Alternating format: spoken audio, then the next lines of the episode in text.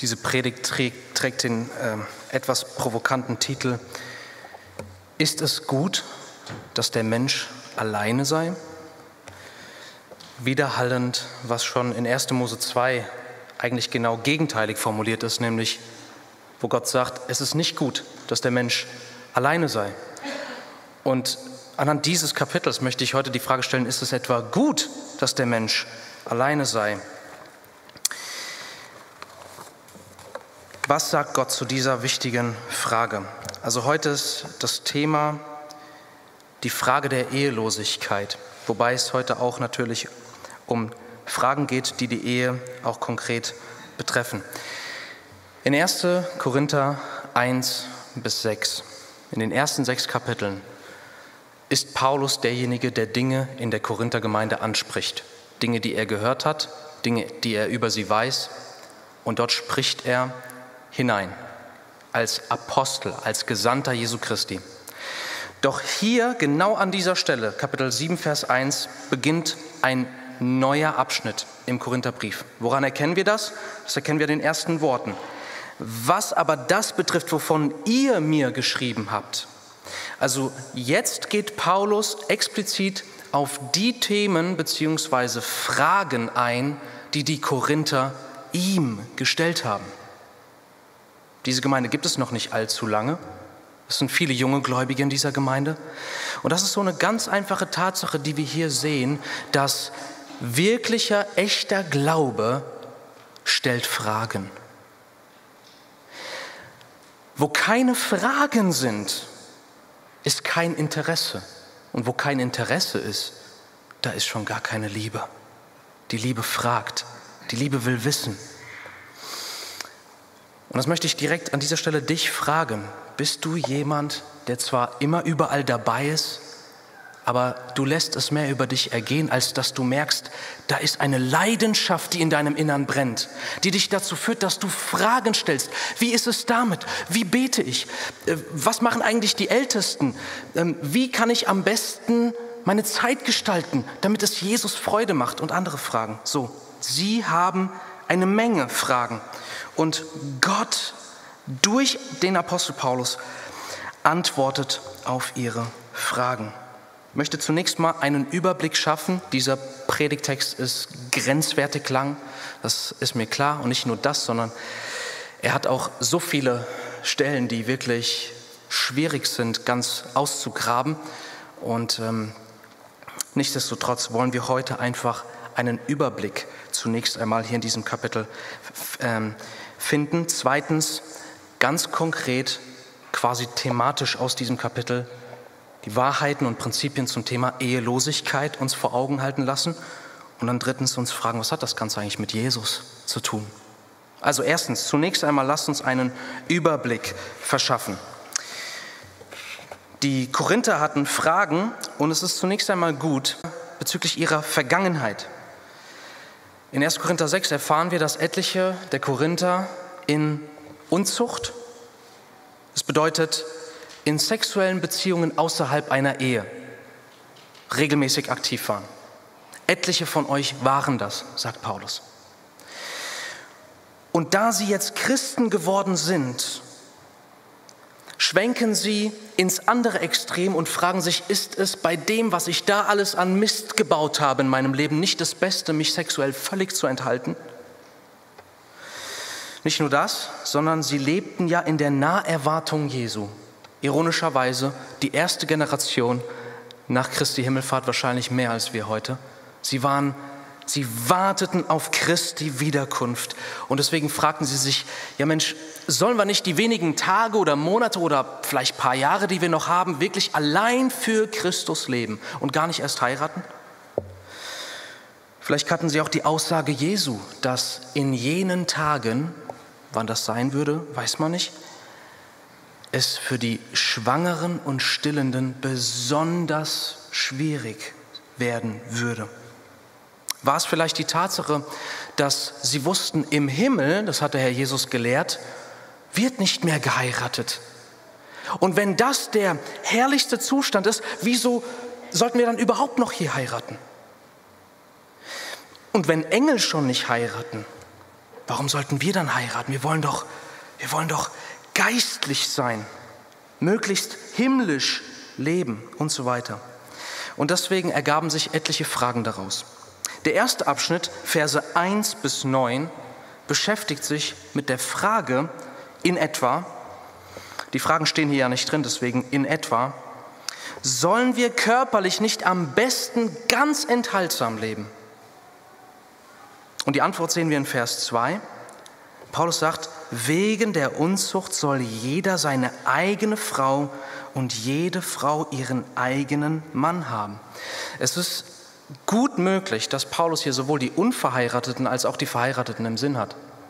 Er sagt nämlich nicht nur, dass damit man nicht unnötig sexuell in Versuchung gerät, also sich freizügig mit etlichen Frauen oder durch Blicke oder durch Selbstbefriedigung oder sonst was ähm, da versündigt, dass man deshalb lieber eine Frau haben sollte und mit dieser Frau natürlich intim sein darf.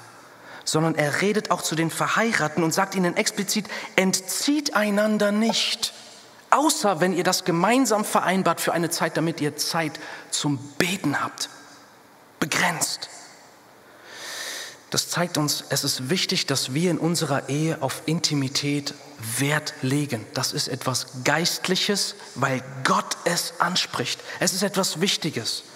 Ich soll mich nicht meiner Frau entziehen, sondern für sie da sein in dieser Hinsicht. Und genauso meine Frau für mich. Deswegen ist das auch eine Frage hier an die Ehepaare. Lebst du das? Denn ansonsten ist die Gefahr groß, dass du deinen Partner in Situationen bringst, wenn du dich entziehst, wo er angefochten ist und in Sünde fällt oder sie. Den Unverheirateten sagt er quasi, es ist, ich, ich finde es zwar gut, wenn ihr nicht heiratet, aber, Vers 9, wenn sie sich aber nicht enthalten können, so lasst sie heiraten, denn es ist besser zu heiraten, als in Glut zu sein oder entbrannt zu sein. Das bedeutet, so getrieben zu sein von diesen sexuellen Impulsen. Lieber heiraten. Also die Ehe als Vorbeugung zu Sünde, gerade auch im sexuellen, körperlichen Bereich. Das zeigt uns aber auch, dass Paulus sagt nicht, hey, wenn ihr halt so Lust habt, dann befriedigt sie halt irgendwo und dann ist gut. Sondern wir sehen hier, unser Gott hat den Schutzrahmen, den heiligen Rahmen einer verbindlichen, sich einander verpflichtenden Ehe auf lebenslange Treue hineingelegt dort wo man Sicherheit hat, dort wo man einander gehört. Zweiter Abschnitt, Verse 10 bis 16. Diejenigen, die zum Glauben an Christus gekommen sind, sich nun bekehrt haben, aber in Vergangenheit bereits jemanden geheiratet haben, der nicht gläubig ist. Die haben sich gefragt, ist es jetzt nicht das Beste, wenn ich mich trenne? Möchte Gott das von mir? Das in den Versen 10 bis 16.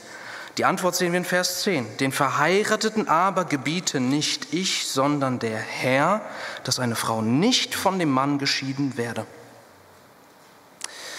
Wenn eine Frau bereits in Vergangenheit, bevor sie gläubig geworden ist, eine Scheidung erlebt hat, dann soll sie entweder, das ist der nächste Vers, sich mit ihrem Mann versöhnen oder alleinstehend bleiben.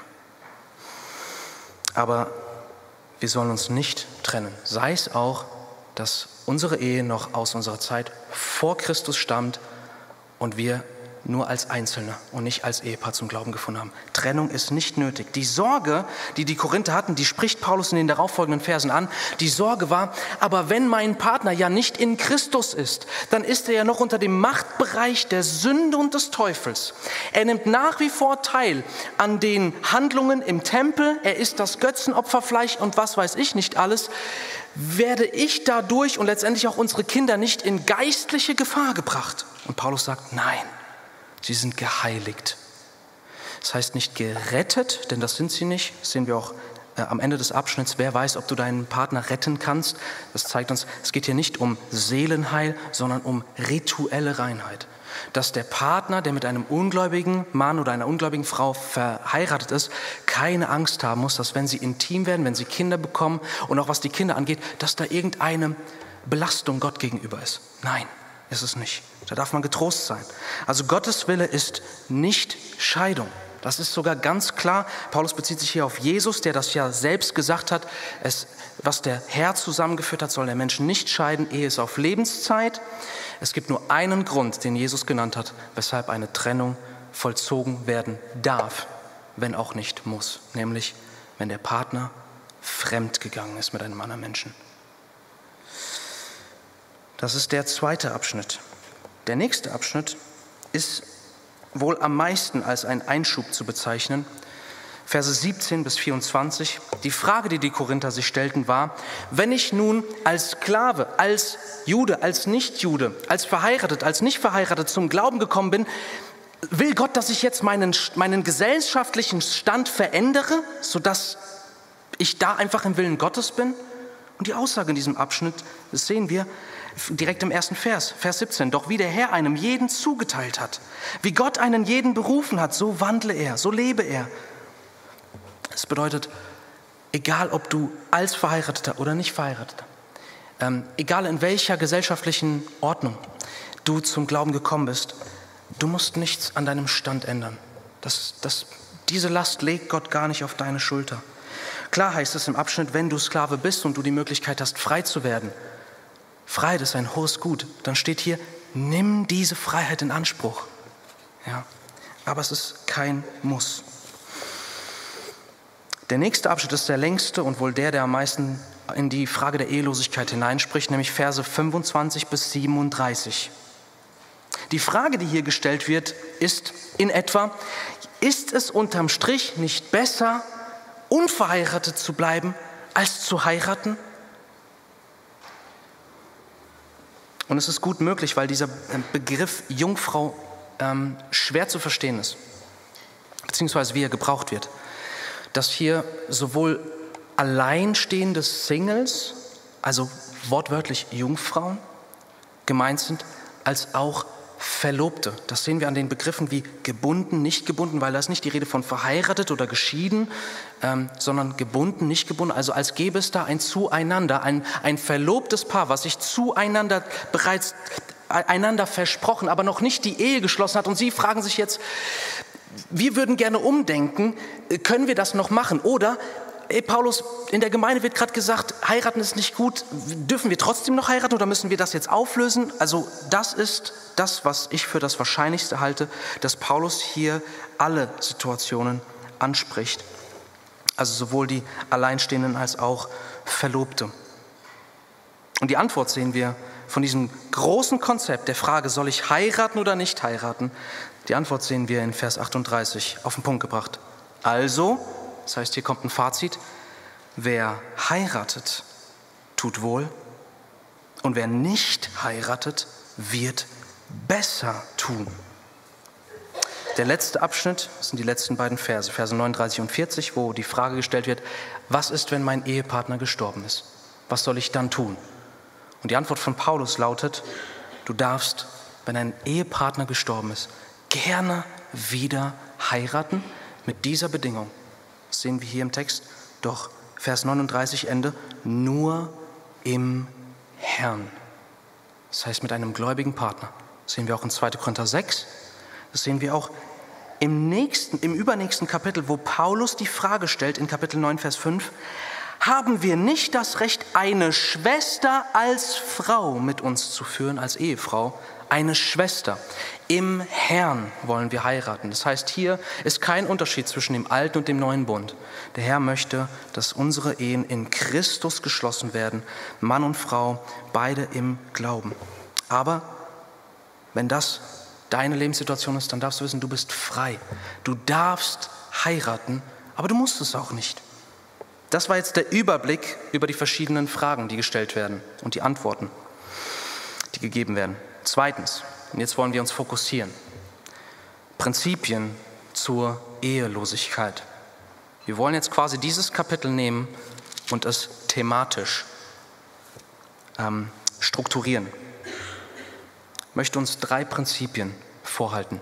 Erstens das Prinzip der Freiheit.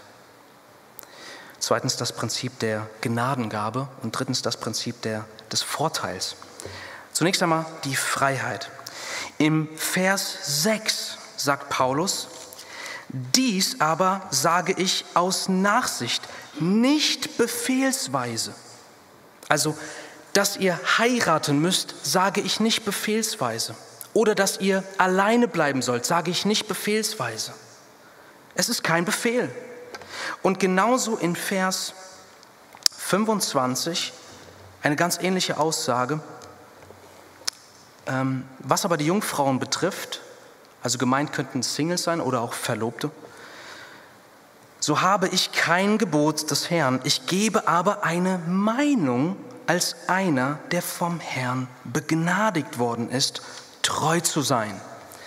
Also da sehen wir an beiden Stellen, es gibt hier einerseits in dem Kapitel klare Gebote und es gibt offene Prinzipien, wo wir einfach frei wählen dürfen. Es ist wichtig festzuhalten, ihr Lieben, dass Paulus nicht nur dann autoritativ und im Namen Jesu spricht, wenn er sagt, ich habe einen Befehl vom Herrn. Worauf er sich hier bezieht, wenn er das sagt, ist auf die Aussagen von Christus, als er hier auf Planet Erde war und gesprochen und gelehrt hat. Wenn Paulus nicht sagt, dass er ein Gebot vom Herrn hat, aber trotzdem spricht, dann ist das bindend und autoritativ. Das zeigt uns die Tatsache, dass er, wenn er nicht mit Autorität spricht als Apostel Jesu Christi, dass er es explizit erwähnt. Dies sage ich nicht befehlsweise. Seine Briefe beginnen mit Paulus, Apostel Jesu Christi durch Gottes Willen oder nach dem Befehl Gottes. Das heißt, er spricht im Normalfall als Gesandter, als Delegierter von Jesus Christus.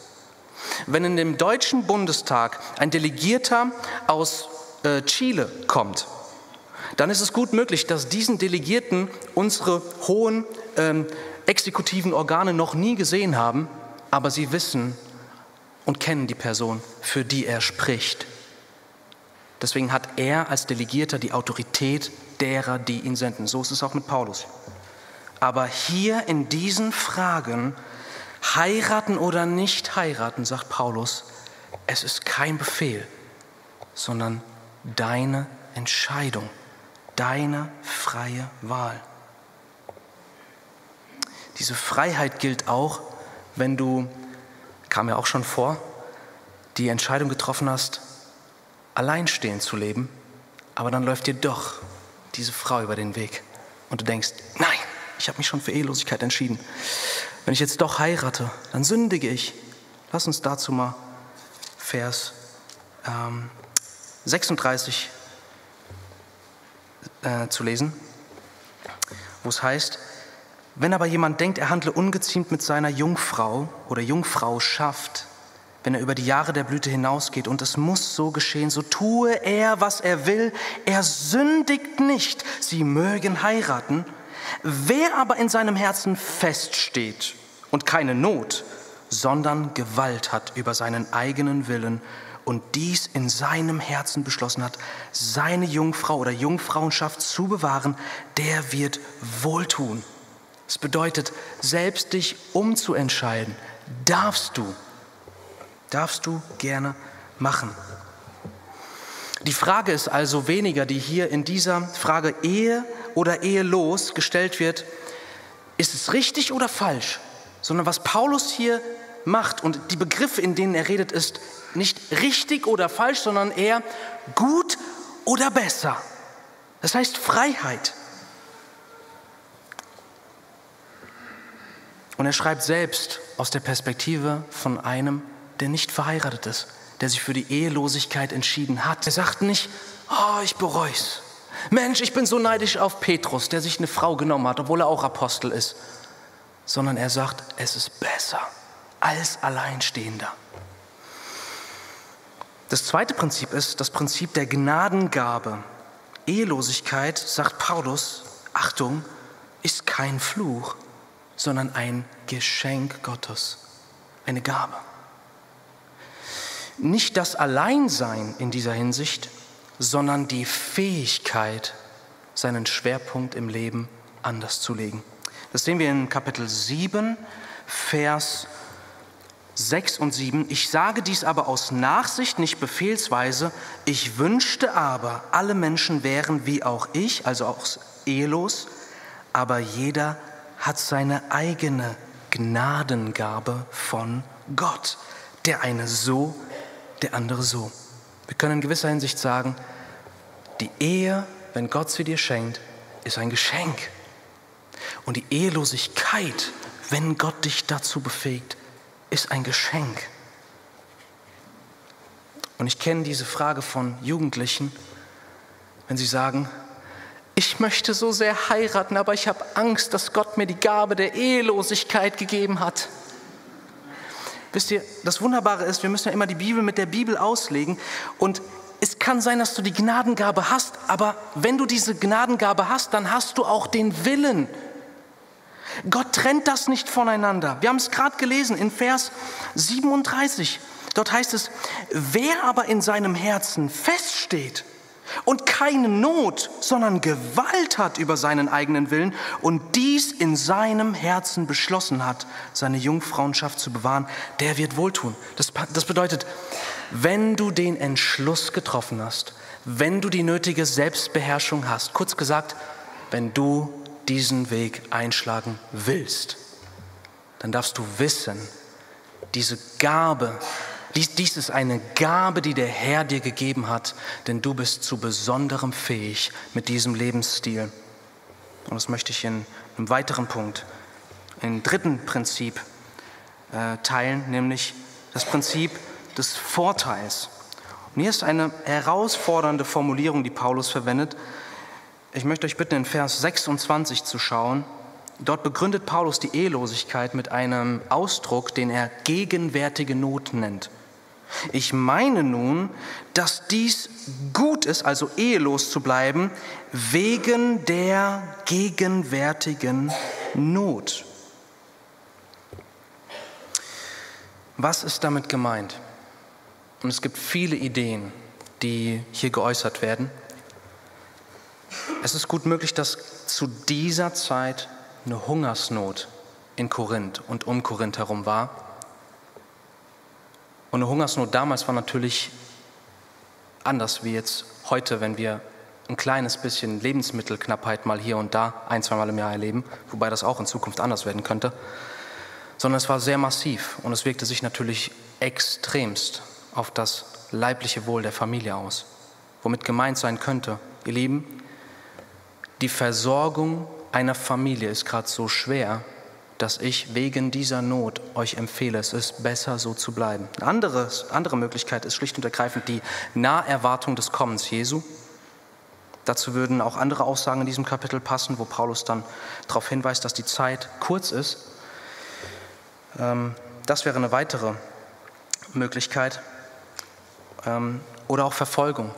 Dass Paulus, also dieser Begriff gegenwärtig kann sowohl nah anstehend oder auch jetzt schon reell, äh, real äh, meinen. Es kann sein, dass einfach die Verfolgung, die Widerstände, die die Christen haben, Paulus dazu bringen, dass er sagt, es ist unbesorgt, äh, du hast weniger Sorgen, wenn du ohne Familie bist.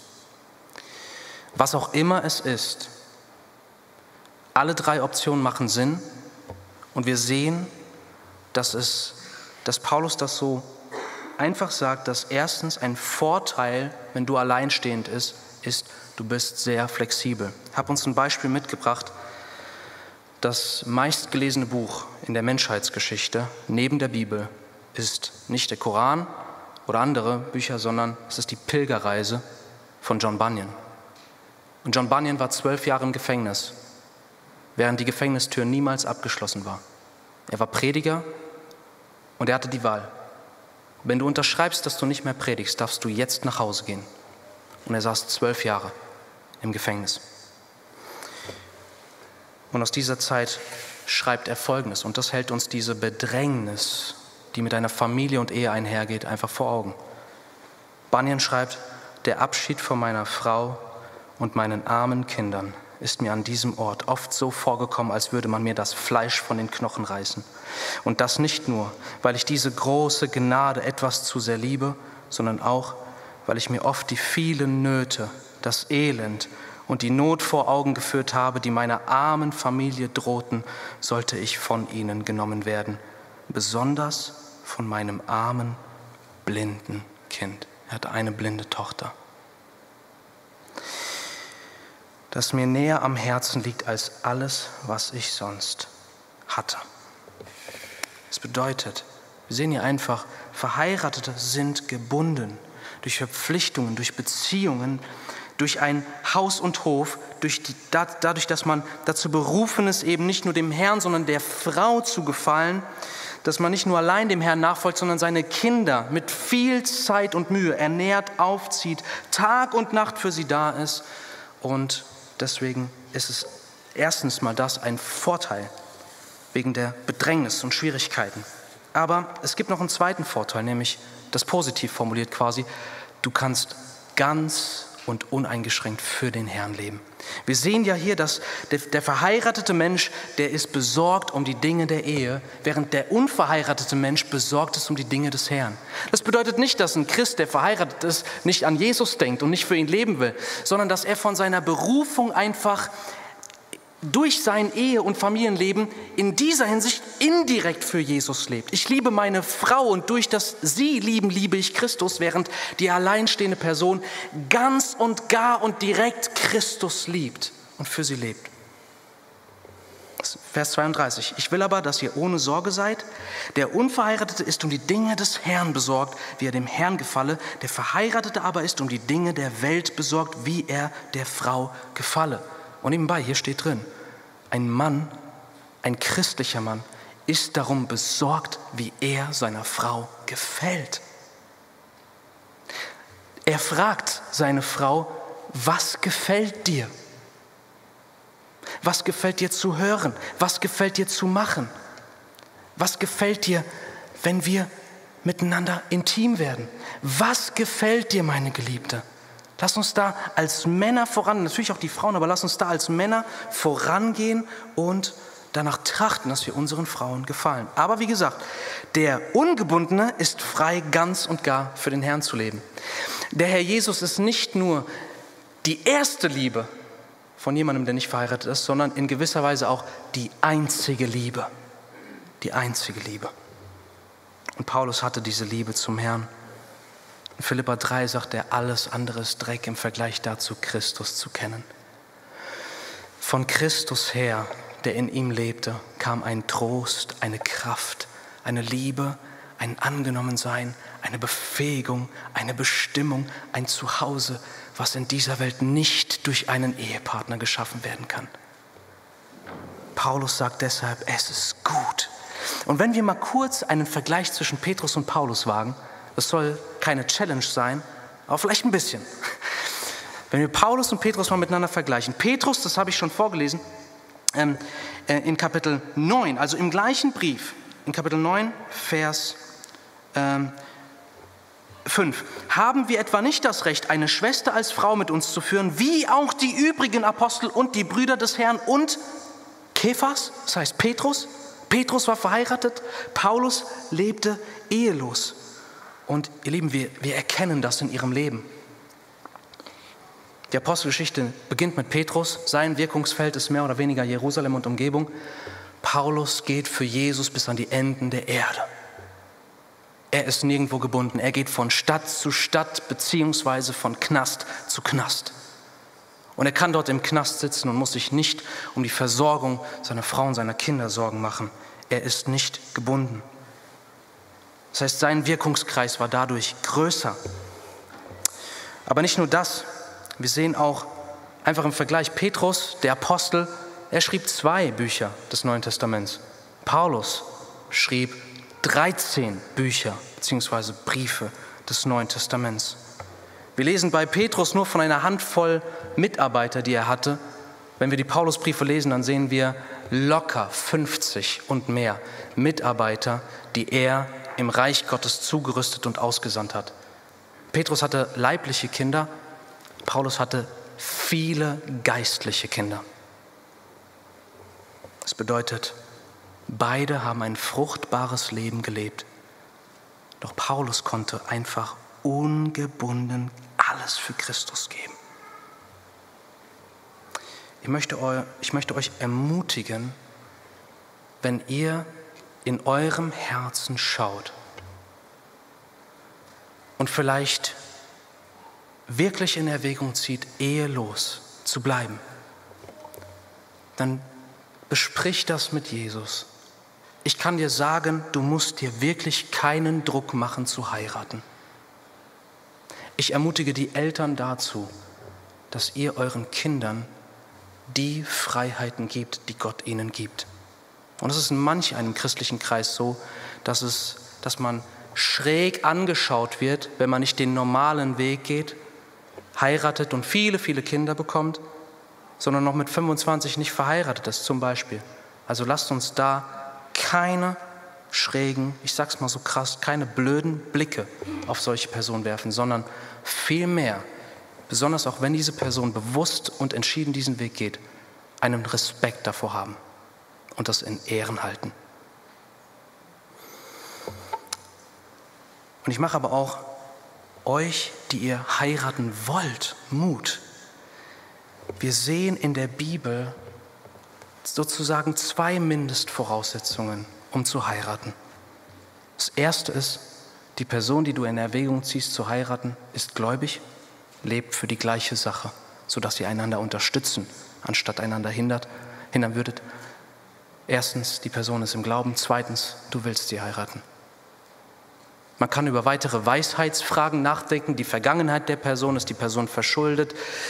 Wo sieht die Person sich in Bezug auf Kinder, Umgang mit Finanzen? Das sind alles konkretere Fragen, aber ich sage euch wirklich, es ist für mich, es steht außer Zweifel von, von den Gesprächen, die ich führe und von dem Zeitgeist, in dem wir leben, dass unsere jungen Menschen dazu getrieben werden, übervorsichtig zu sein, dass sie so sehr in der Gefahr stehen, nach einem Ehepartner zu suchen, der ihnen persönlich bestmöglich passt, ihnen persönlich bestmöglich dient, am besten das Beste vom Besten vorzuweisen hat an Abschluss, Haus, Auto, was weiß ich nicht alles, sodass aus einer irdischen Perspektive alles wunderbar und die Ampeln auf grün stehen.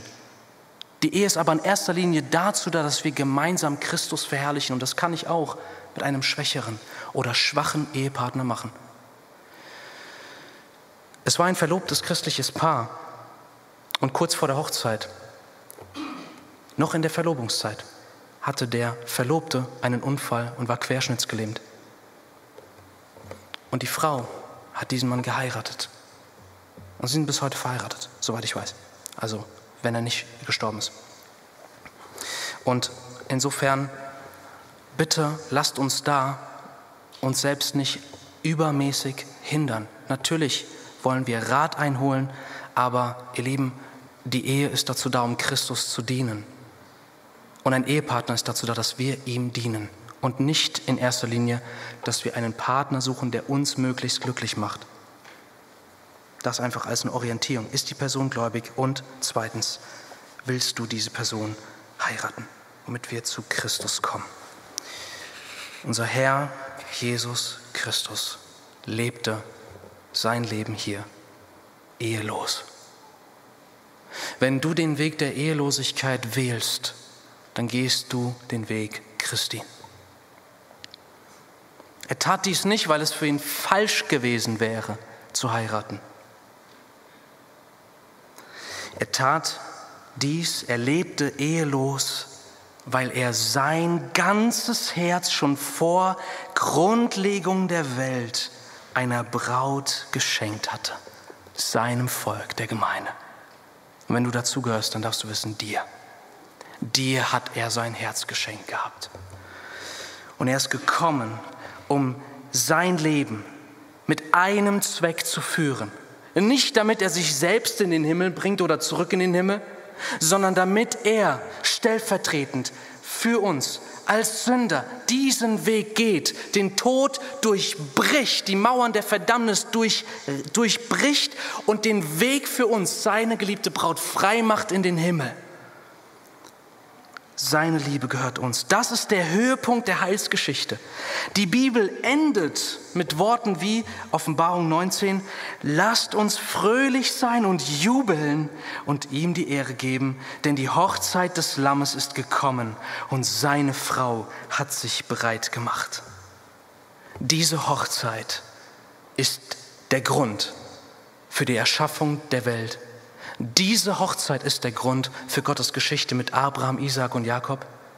Diese Hochzeit und diese ewige Ehe, die kommt, ist der Grund für die Rettung aus Ägypten, für die Rettung aus dem Exil, für das Kommen Christi in diese Welt, für die Aussendung der Gemeinde zum Missionsbefehl. Dieser Moment ist der Grund, wenn der Herr aus allen Völkern, Sprachen, Stämmen und Nationen seine Braut heilig und makellos vor sich hinstellen wird und dann eine Ehe geschlossen wird, wo es keine Enttäuschungen gibt, wo es keine Sünde gibt, wo es kein Alleinsein gibt, sondern nur Freude und Liebe und Glück von Ewigkeit zu Ewigkeit. Denn dafür hat er es gemacht. Epheser 2, Vers 7. Er hat uns gerettet, damit er in den kommenden Zeitaltern den überragenden Reichtum seiner Gnade in Güte an uns erweist in Christus Jesus. Dafür rettet Jesus dich. Dass du jetzt schon Gemeinschaft mit ihm haben darfst, aber vor allem, dass du in der ewigen Ehe mit ihm und unter seiner Liebe leben darfst. In einer irdischen Ehe erleben wir es, dass je mehr wir uns kennenlernen, desto mehr Schwächen und Fehler decken wir auch beim anderen auf. Wenn ich jetzt sagen würde Amen, dann müsste eigentlich, wenn ihr ehrlich seid, aber man will ja nicht so laut Amen sagen, wenn dann der Partner auch daneben sitzt, ja. Aber wisst ihr, bei Christus, je näher wir ihn kennenlernen, desto mehr Liebe kommt zum Vorschein. Ich sage es so, Welle um Welle um Welle an Gnade, an Liebe, an Güte, an einfach Glückseligkeit pur.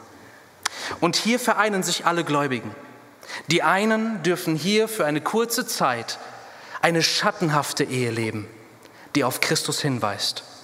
Und die anderen dürfen jetzt schon, mehr als die, die hier heiraten, in der Realität dieser Ehe mit Christus leben und in Gemeinschaft, in tiefster Gemeinschaft mit ihm leben.